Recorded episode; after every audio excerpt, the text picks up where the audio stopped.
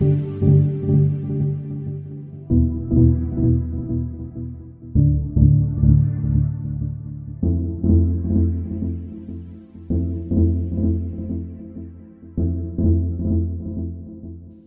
und willkommen zurück zu Folge 16 unseres Podcasts. Mein Name ist Alexander Blunk, aus Magdeburg wieder zugeschaltet Gregor Vollmer.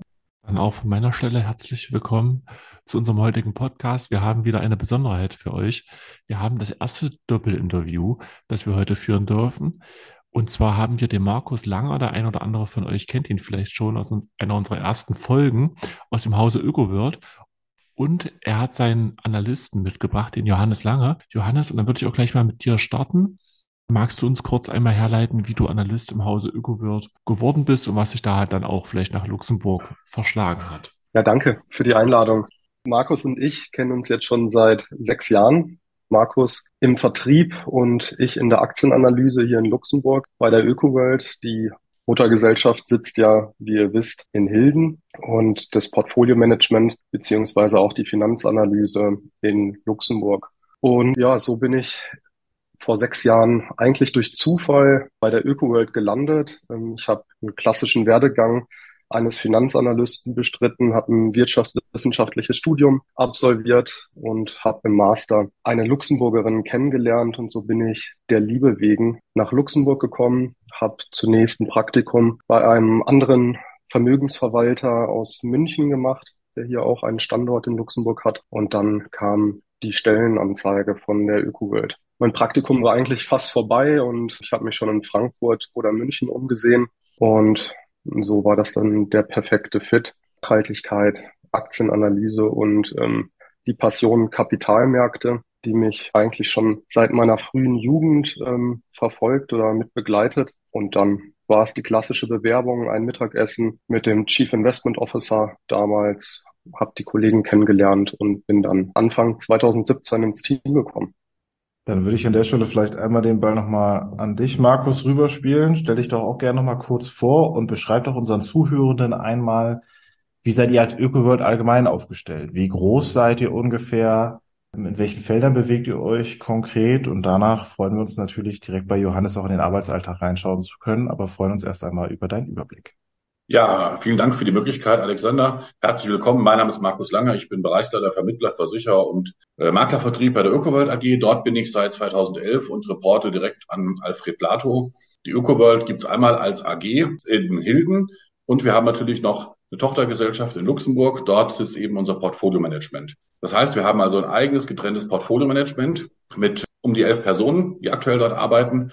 Und einen davon werden wir gleich kennenlernen, nämlich den Johannes. In Hilden selbst haben wir unsere Nachhaltigkeitsresearch und natürlich die ganze Verwaltung sitzen. Das sind so um die 50 Leute, etwas mehr Personen. Das ist mal so das Wichtigste, wie wir aufgeteilt sind. Die Ökowelt selbst hat eigentlich ihre Wurzeln äh, begonnen damals mit, mit der Versico oder mit eigentlich sogar mit, äh, mit, einer, mit einer kleinen Gesellschaft, die mehr oder minder am Rande gegründet wurde, nämlich für Alfred und äh, Klaus. Und deswegen hieß es auch Unternehmensgründungsberatung Alfred und Klaus und das war 75. Ja, so sind wir aufgestellt. Wir haben aktuell fünf Fonds. Wir machen nur ausschließlich nachhaltige Fonds. Wir machen nichts anderes. Und äh, diese Fonds, der älteste ist aufgelegt 96. Der jüngste Fonds, das ist der Growing Markets. Der ist jetzt gerade zehn Jahre alt geworden, also wurde 2012 aufgelegt. Vom Volumen her, der größte Fonds ist der Classic mit äh, knapp zweieinhalb Milliarden. Dann haben wir den Klima mit äh, knapp 700 Millionen. Dann haben wir den Growing Markets mit ungefähr 300 Millionen, den Rock'n'Roll mit 300 Millionen und auch einen Wasserfonds, der so um die 80 Millionen hat. Das ist so das Wichtigste, so zur Größe der Ökowald. Wir machen Vertrieb über alle Kanäle hinweg. Was uns ganz wichtig ist, wir möchten Partner haben, die von unserer Arbeit überzeugt sind, die das, was wir machen, gut äh, finden. Und äh, wie wir das machen und wie wir überhaupt dazu gekommen sind, eine Investmentgesellschaft zu gründen, das habe ich in einem anderen Podcast gut erklärt. Ich denke mal, da macht es Sinn, einfach die nochmal anzuhören.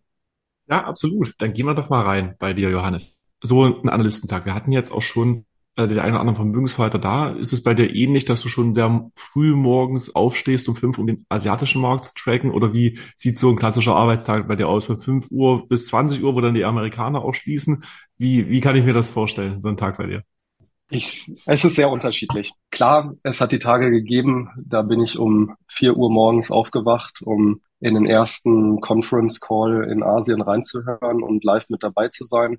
Aber die Regel ist, dass mein Arbeitsalltag so um sieben bis acht Uhr anfängt.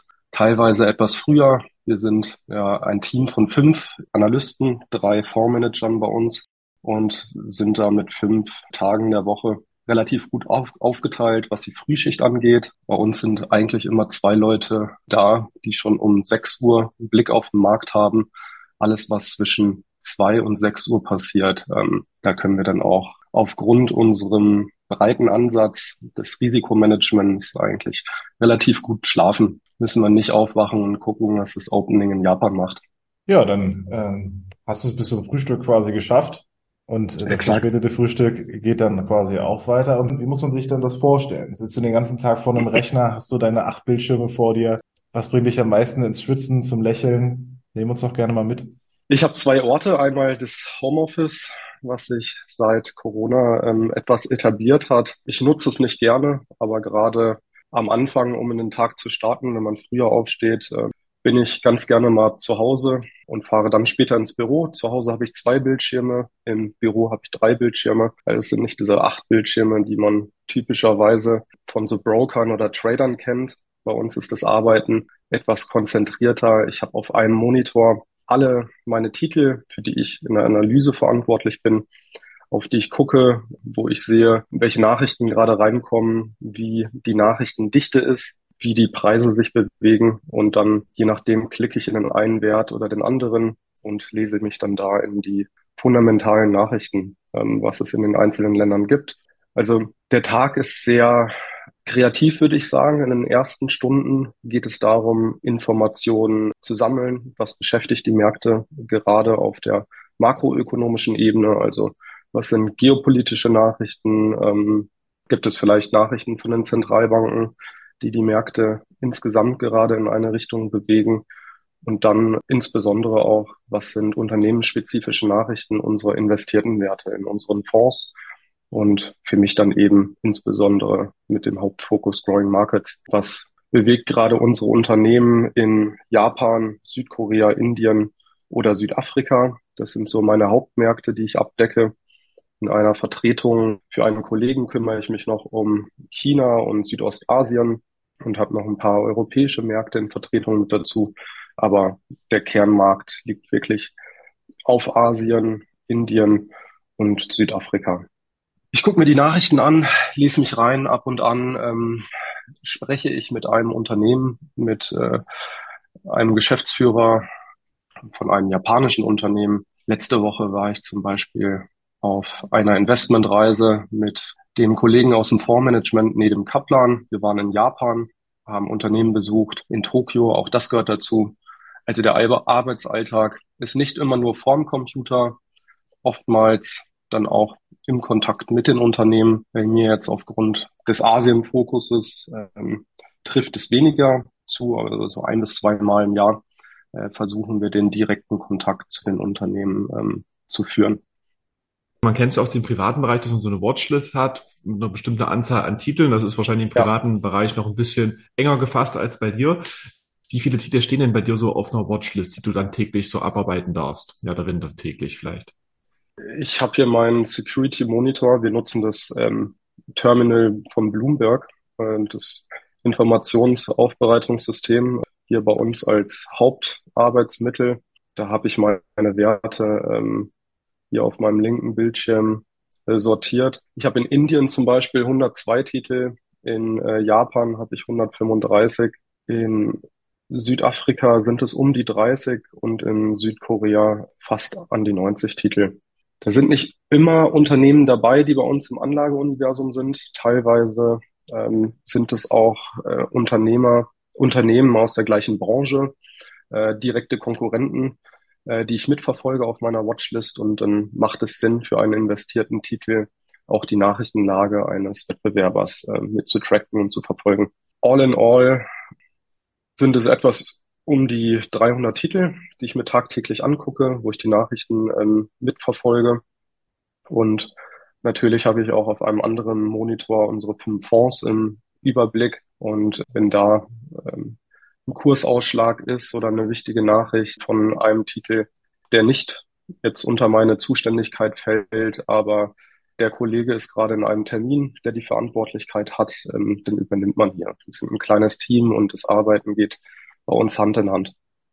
Was mich besonders interessiert ist, du hast gesagt, du hast diese auf deinen Listen stehen. Bist du auch mhm. die Person, die dafür zuständig ist, quasi diese erst einmal auf diese Listen mit aufzunehmen? Also begleitest du das quasi von null mit oder gibt es jemand, der quasi dort die Vorarbeit leistet? Das heißt, du hast gesagt, ihr seid, glaube ich, fünf, sechs Leute im Analystenteam oder acht, ich habe es nicht mehr ganz im Kopf. Wie ist genau die Aufgabenteilung unter euch? Du hast gesagt, länderspezifisch gibt es Unterschiede, gibt es noch andere Unterschiede, wo ihr quasi in dieser Prozesskette ansetzt?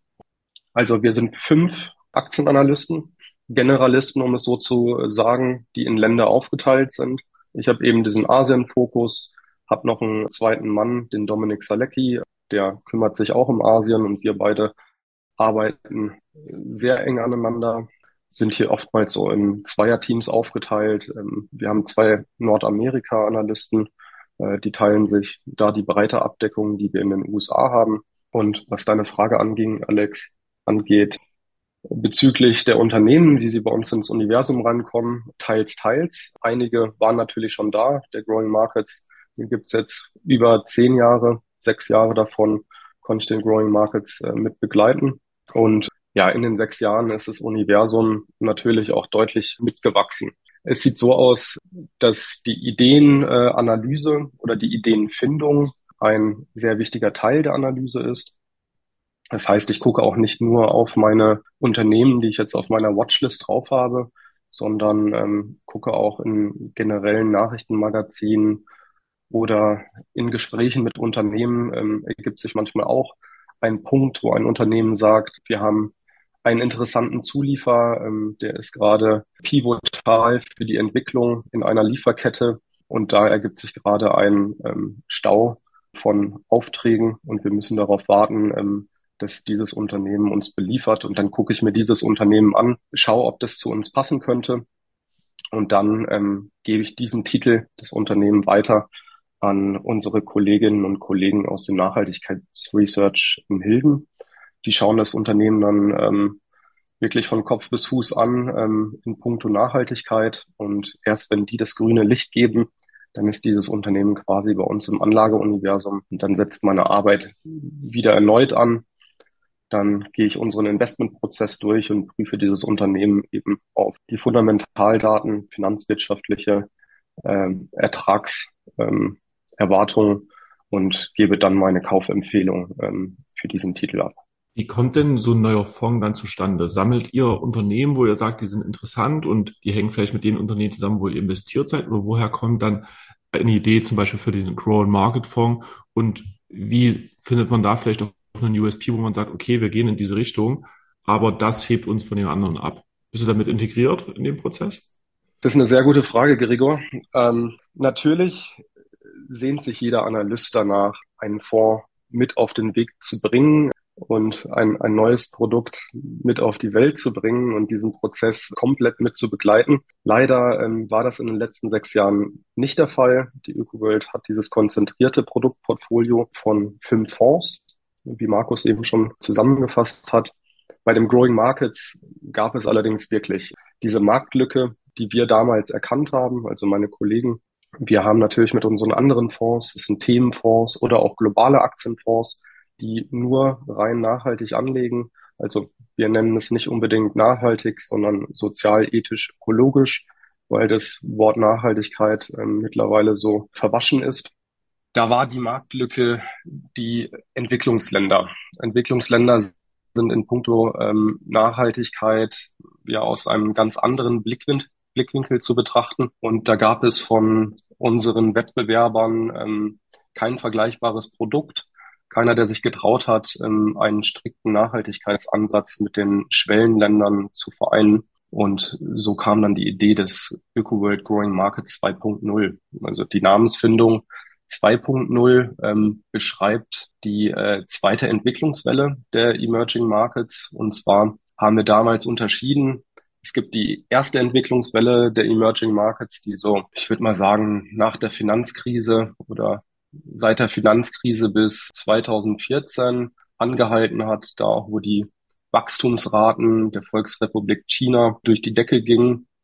Die erste Welle war charakterisiert durch ähm, eben Exportunternehmen, durch Rohstoff, durch Raubbau von Mineralien, also Export von Rohstoffen, aber auch von Auslagerungen, von Arbeitsprozessen, die eben darauf ausgelegt waren, einfach diesen kostengünstigen Vorteil der billigen Arbeit in den Schwellenländern auszunutzen.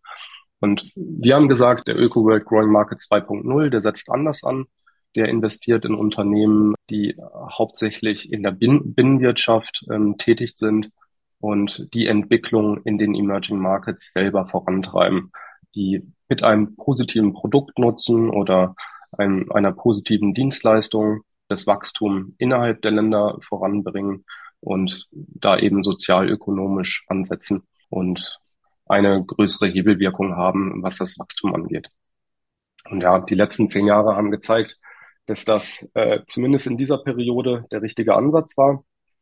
Und ja, ich bin davon überzeugt, dass auch die nächsten Jahre abseits von so schwierigen Märkten, ähm, die wir gerade haben, die ja sehr geopolitisch getrieben sind, gekennzeichnet durch den Krieg Russland in der Ukraine, hohe Rohstoffpreise und eine insgesamt sehr unerwartet angestiegene ähm, globale Inflation, dass sich das Bild dort wieder bessert und dann wieder äh, die Themen der zweiten Welle in den Vordergrund rücken. Was mir dabei auffällt, also ich mag diesen Titel, ich habe den auch schon seit längeren immer im Blick und auch häufiger angewendet ihr unterscheidet euch ja doch sehr stark, also sowohl von den, von den Titeln als auch natürlich von den Ländern, in denen ihr investiert seid. Also zum Beispiel auch eine, ich finde, im Vergleich zu anderen ähnlichen Schwellenlandfonds, die vielleicht auch in der ähnlichen mhm. Risikokategorie unterwegs sind, habt ihr auch einen deutlich geringeren China- und Taiwan-Anteil. Und trotzdem, wenn man mit Leuten über dieses Thema spricht, also sozial-ethisch Vertretbarkeit von Schwellenlandinvestments, kommt häufig auch die Frage, wie, wie hält man das davon ab, dass das zu Greenwashing wird oder wie, wie trennt man da sauber? Ich hatte bisher in der Vergangenheit das Gefühl, ihr habt das sehr gut hinbekommen. Wie nehmt ihr das persönlich wahr? Das ist jetzt vielleicht auch nicht euer Kerngebiet, weil ihr dafür ja nochmal einen eigenen Ethikrat habt, aber wie, wie beeinflusst das eure tagtägliche Arbeit? Kannst du die Frage nochmal wiederholen? Äh, die war jetzt ziemlich komplex. Na, also okay. einerseits, sind, wir unterscheiden uns von, ja. Genau, das sind, ich, ich fasse nochmal kurz zusammen. Es sind zwei verschiedene Fragen, die dahinter stecken. Ihr unterscheidet euch vom Portfolio sehr stark von anderen Schwellenlandinvestments. Vor allen Dingen mhm. habe ich das Gefühl, im Bereich höherer Brasilien-Indien-Anteil, geringerer China-Anteil, Taiwan-Anteil, als es jetzt andere größere Titel zum Beispiel machen. Ohne euch aus diesen Märkten komplett rauszuhalten. Da interessiert mich besonders, also wo zieht ihr da die Grenze? Oder mhm. wenn, wenn, wenn du dazu erzählen kannst oder magst. Und die zweite Frage, vielleicht stelle ich die einfach danach. Dann ist das äh, passender getrennt. Wir bei ÖkoWorld haben kein Benchmark, um das so zu sagen. Natürlich gibt es die klassischen Benchmarks, die institutionelle Anleger oder etwas gebildete äh, Retail-Investoren kennen, öfter heranziehen. Das ist für den Growing Markets der MSCI, Emerging Markets Index, so der breiteste Index, auf den auch viele ähm, ETFs aufgelegt sind. Daran, das ist vielleicht der erste Punkt, um deine Frage zu beantworten, orientieren sich viele unserer Wettbewerber, gerade was das China-Exposure angeht. Wir machen das anders. Wir sind Stockpicker und haben einen Bottom-up-Ansatz. Das heißt, wenn wir eine Entwicklung in einigen Ländern sehen, dass sich gerade auf Länderebene ähm, eine relative Stärke im Vergleich zu anderen Ländern äh, einstellt, oder bestimmte Sektoren in einem Land laufen, dann guckt die Analyse genauer in die Sektoren herein und ähm, sucht sich dort die interessantesten und vielversprechendsten Unternehmen heraus. Und so bauen wir dann das Portfolio von unten äh, nach oben quasi auf. Und das kommt dann dazu, also das führt dazu, ähm, dass wir dann in Phasen ein höheres Brasilien-Exposure haben oder ein höheres Indien-Exposure als unsere Wettbewerber. Gerade auch was die China-Frage angeht, ähm, wir kommen aus einer sehr schwierigen äh, Investmentzeit, was das Land China angeht. Wir haben in den letzten zwei Jahren Regulierungen der Technologiebranche gesehen, Regulierungen im Bildungssektor, im Gesundheitssektor in China. Und da gab es starke Rücksetzer, Rückschläge für Investoren, die das Land jetzt nicht unbedingt beliebt gemacht haben. Dazu kommt die strikte Corona-Politik, ja, eine Politik der Überwachung und Abschottung. Natürlich ist das Land aufgrund ähm, der Größe und auch der wirtschaftlichen Bedeutung sehr wichtig im Kontext der Schwellenländer, aber natürlich auch für das globale Wirtschaftswachstum. Deswegen haben wir einen sehr starken Blick auf China. Und wenn sich Unternehmen herausstellen, die derzeit eine gute Ertragsentwicklung haben und ähm, vielversprechend ähm, berichten und quasi über diesem Damoklesschwert der politischen ähm, Risiken, der Regulierung und der Corona-Politik stehen, also wo quasi der Ertrag die Risiken ausgleicht, dann investieren wir und bauen dann auch sukzessive ein China-Exposure auf. Für uns wäre jetzt der nächste Trigger, wenn Xi sagt, beziehungsweise äh, die Volkspartei, die Corona-Restriktionen, die wird es nicht mehr geben. Wir lockern jetzt sukzessive. Wir lassen die Regulierung ähm, in einigen Sektoren sein. Wir haben überreguliert. Dann wäre das sicherlich ein starker Investment Case für uns und wir hätten auch ein deutlich größeres China-Exposure. Dann erstmal danke für die Ausführung. Zweite Frage, die ich vorhin noch hatte, die ich jetzt einmal anstellen würde. Meines Wissens nach ist es ja so, ihr findet Titel, die ihr spannend findet. Du hast ja vorhin beschrieben, dann gebt ihr sie in die ich sag mal, Nachhaltigkeitsprüfung, um das einfach runterzubrechen. Und wenn es von da das okay gibt, dann landen die gegebenenfalls auf der Watchlist beziehungsweise sind investierbar für euch.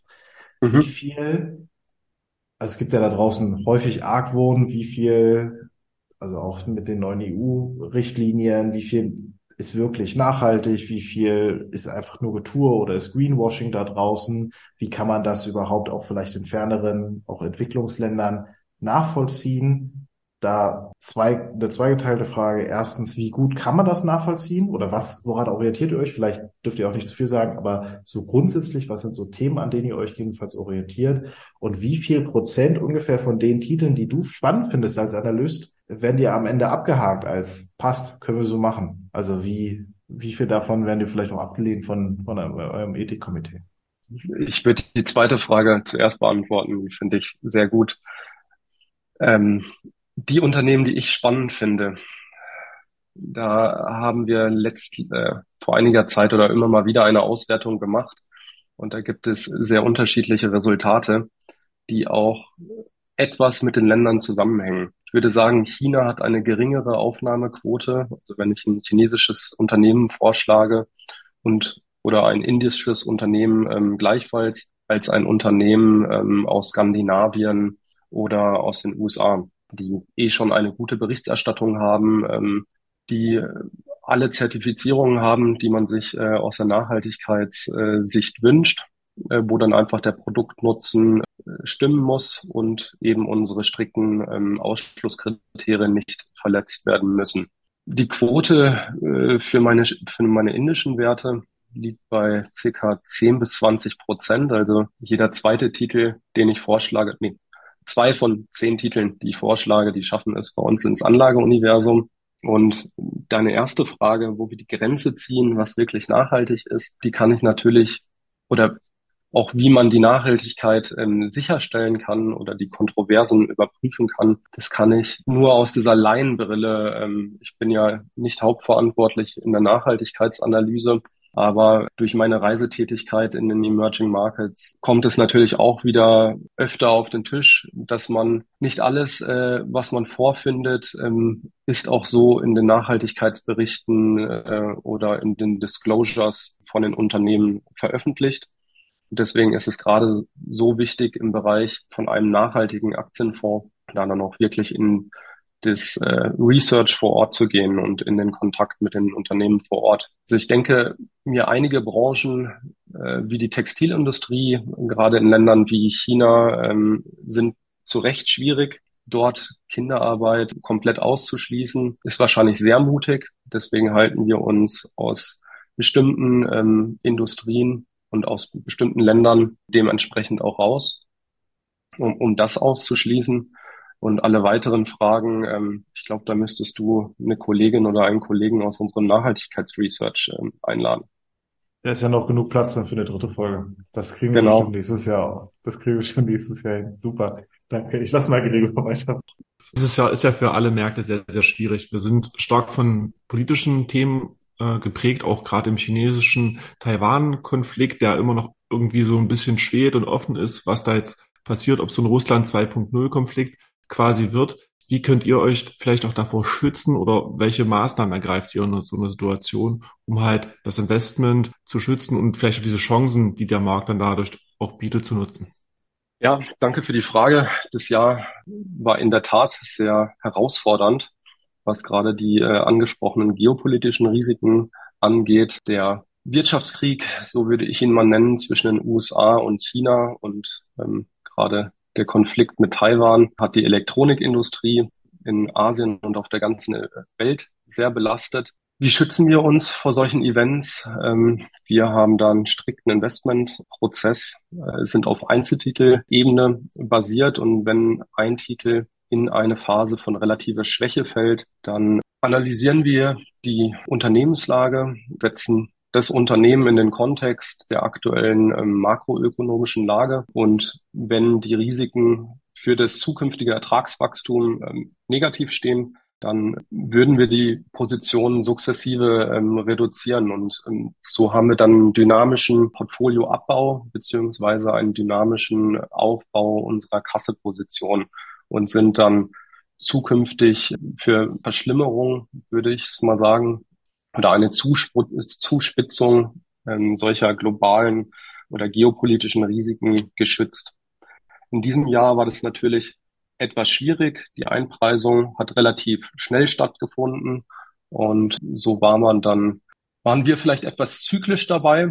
Nichtsdestotrotz ist es für uns kein Anlass, unseren Investmentprozess zu verwerfen. Der hat äh, sich sehr lange bewährt. Seit über äh, zwölf Jahren hat er gut funktioniert. Es gibt öfter Phasen, da funktioniert eine Strategie oder ein Investmentansatz im Markt mal nicht so. Ähm, das sind diese Trockenphasen, die muss man durch. Ähm, die Börse ist keine äh, Einbahnstraße.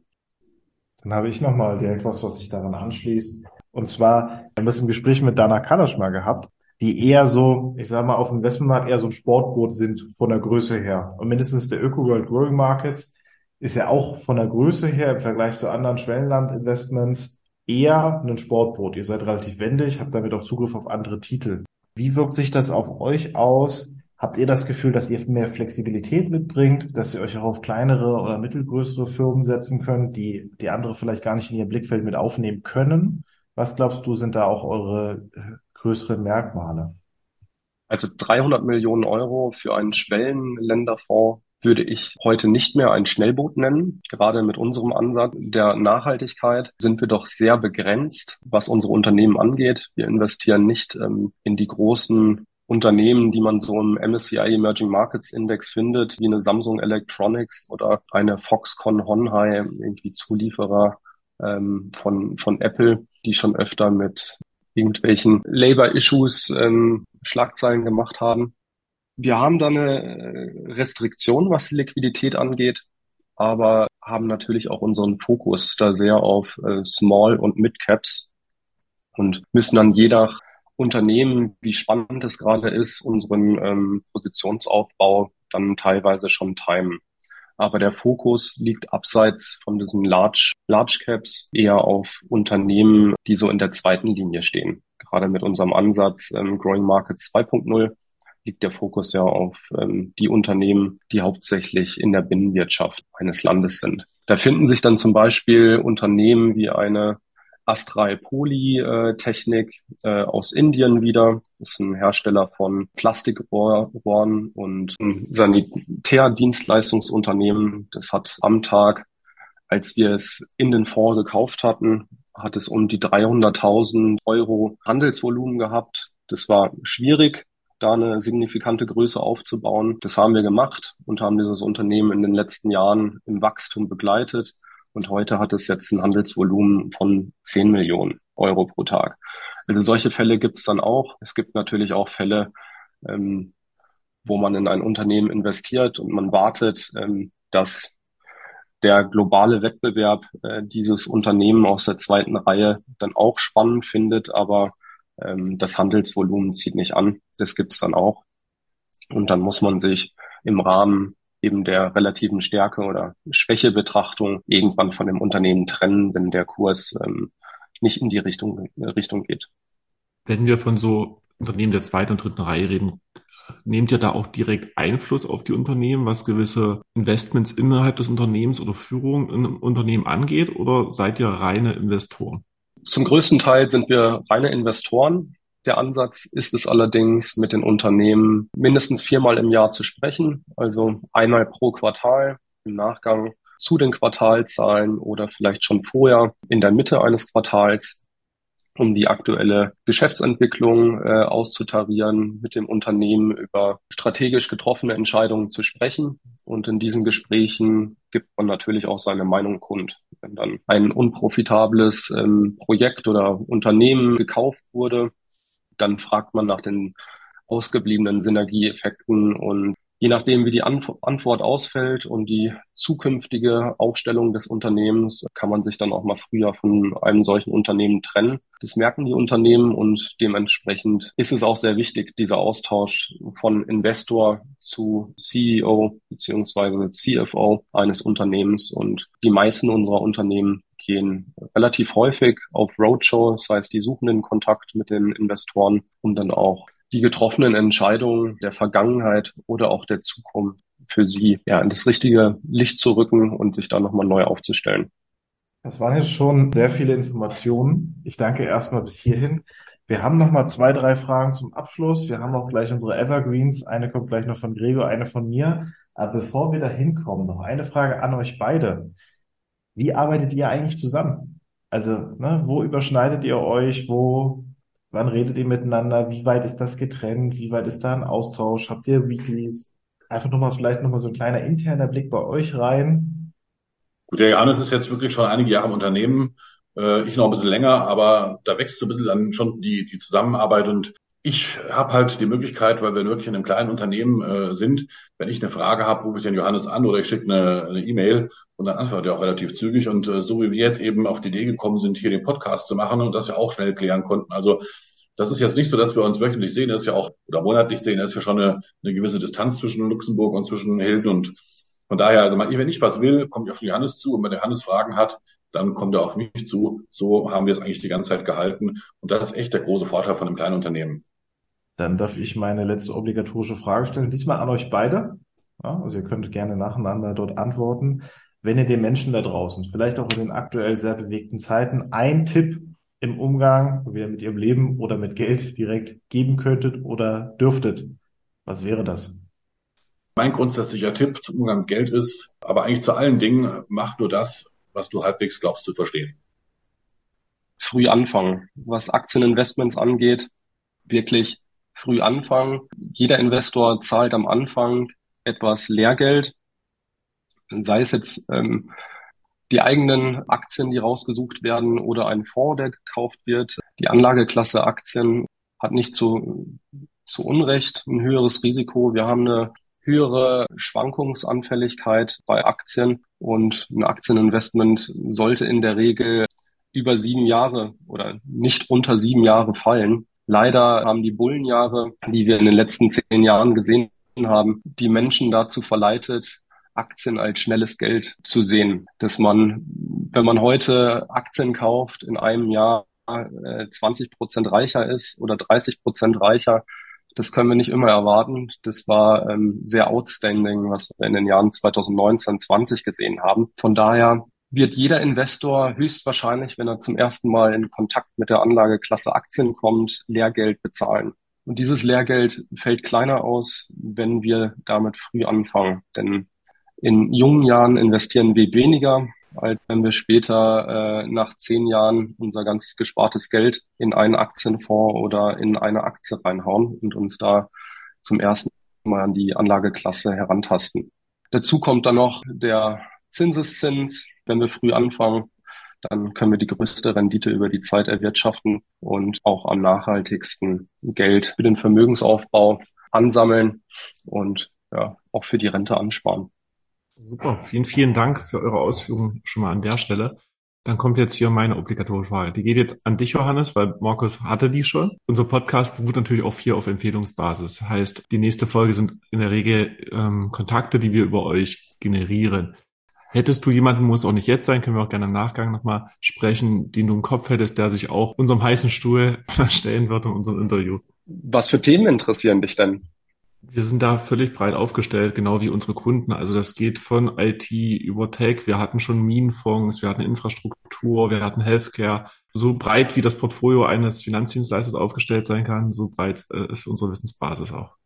Also wenn man jetzt bei dem Hintergrund von Alex bleiben will. Äh, da steht nachhaltig gemeinsam wachsen. Genau. Und wenn man dieses Credo quasi beibehält und nochmal mit der ÖkoWorld sprechen möchte, dann denke ich, lohnt sich ein Gespräch mit einer Nachhaltigkeitsanalystin oder einem Nachhaltigkeitsanalysten ähm, der ÖkoWorld. Da haben wir wirklich sehr kompetente Menschen in Hilden, die das Thema gerade jetzt auch in Zeiten der Regulierung sicherlich für Anleger nochmal transparenter darstellen können. Abseits von, von Aktienfonds, wenn wir jetzt woanders hingehen, denke ich, ist das Thema künstliche Intelligenz äh, momentan sehr spannend. Und da gibt es vielleicht auch den einen oder anderen der euch da zu den neuesten Entwicklungen ähm, etwas erzählen kann, wie vielleicht mein Job schon in den nächsten zwei Jahren ähm, von einem Computeralgorithmus übernommen werden könnte. Okay, dann nehmen wir das an der Stelle mit. Vielen lieben Dank. Wir freuen uns auf die nächste ÖkoWorld-Folge. Schon jetzt. Ja, vielen Dank für die Einladung nochmal. Bis dahin, gute Zeit euch allen. Tschüss. Klasse, Dankeschön.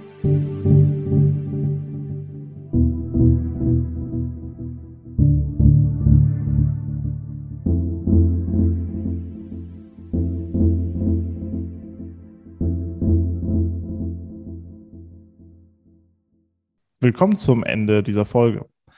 Wenn ihr möchtet, könnt ihr euch noch wie immer unseren Disclaimer anhören. Die Inhalte wurden mit größtmöglicher Sorgfalt und nach bestem Wissen und Gewissen erstellt. Für Aussagen, Meinungen der gezeigten Personen wird keine Haftung übernommen. Eine Haftung oder Garantie für die Aktualität, Richtigkeit und Vollständigkeit der zur Verfügung gestellten Informationen kann ebenfalls nicht übernommen werden. Mit Anlagen in Investmentfonds und/oder fondgebundenen Sparplänen oder Versicherungen ist die Chance der Erzielung höherer Kapitalmarktrenditen ebenso verbunden wie das erhöhte Risiko des Verlustes eingezahlter Summen oder Beiträge. Die vollständigen Chancen und Risiken zu einzelnen Investmentfonds entnehmen Sie bitte stets den wesentlichen Anlegerinformationen vor Ihrer Anlageentscheidung. Diese erhalten Sie auf der Homepage des jeweiligen Produktanbieters. Einige Zahlenangaben beziehen sich auf die Vergangenheit. Eine frühere Wertentwicklung ist kein verlässlicher Indikator für künftige Ergebnisse. Die aufgeführten Angaben dienen lediglich zu Informationszwecken. Sie begründen weder ein Angebot noch eine Empfehlung zum Kauf oder Verkauf von Vermögensanlagen, zur Durchführung von Transaktionen oder zum Abschluss von anderen Rechtsgeschäften. Die Informationen stellen keine steuerliche Beratung dar und ersetzen ebenfalls keinesfalls die individuelle Beratung durch einen steuerlichen Berater. Jede Art der Vervielfältigung, Bearbeitung, Verbreitung, Einspeicherung der dargestellten Inhalte bedarf der vorherigen schriftlichen Zustimmung. Danke fürs Zuhören.